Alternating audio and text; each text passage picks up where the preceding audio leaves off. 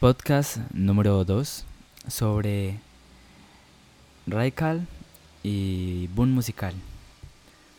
Básicamente eh, vamos a tratar el tema sobre un programa de audio, no de, no de llamadas eh, a larga distancia como son Skype o Zoom eh, o Google Hundred Sí, pues existen muchos formatos o programas que hacen esta tarea.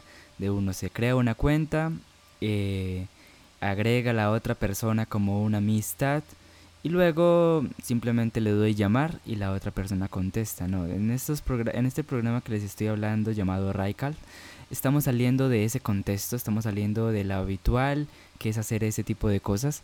Y entonces eh, ustedes me preguntarán, bueno, Daniel, entonces, ¿de qué trata Raikal? Bueno, muy sencillo.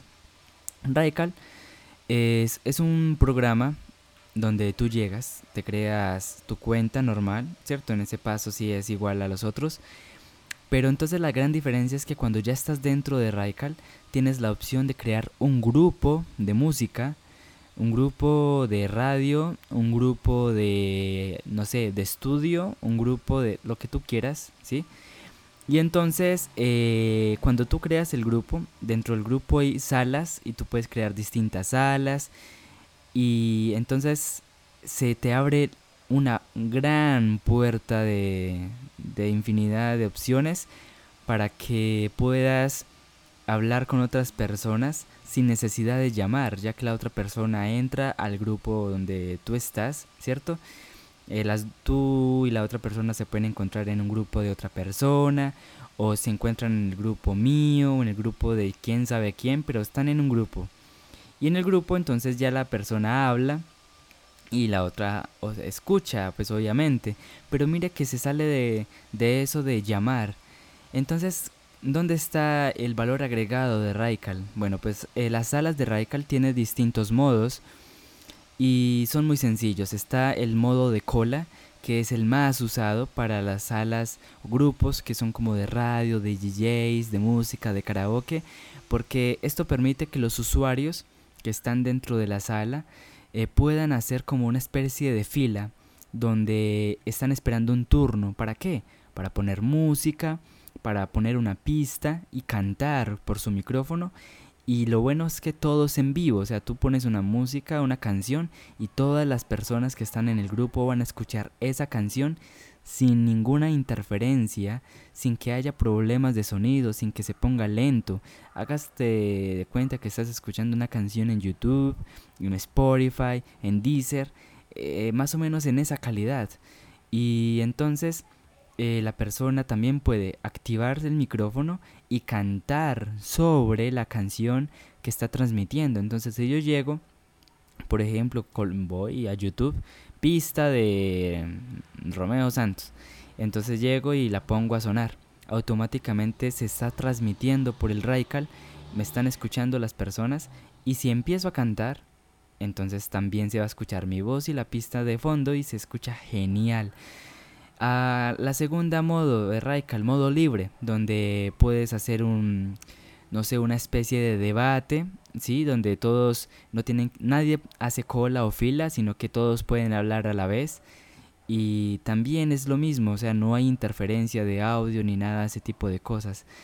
O sea, Raikal tiene muy buenos servidores. Raikal nació como, como un programa ruso, pero ya ha ido incursionando en Latinoamérica y, hay cientos, hasta miles de personas que usan Raikal en Latinoamérica.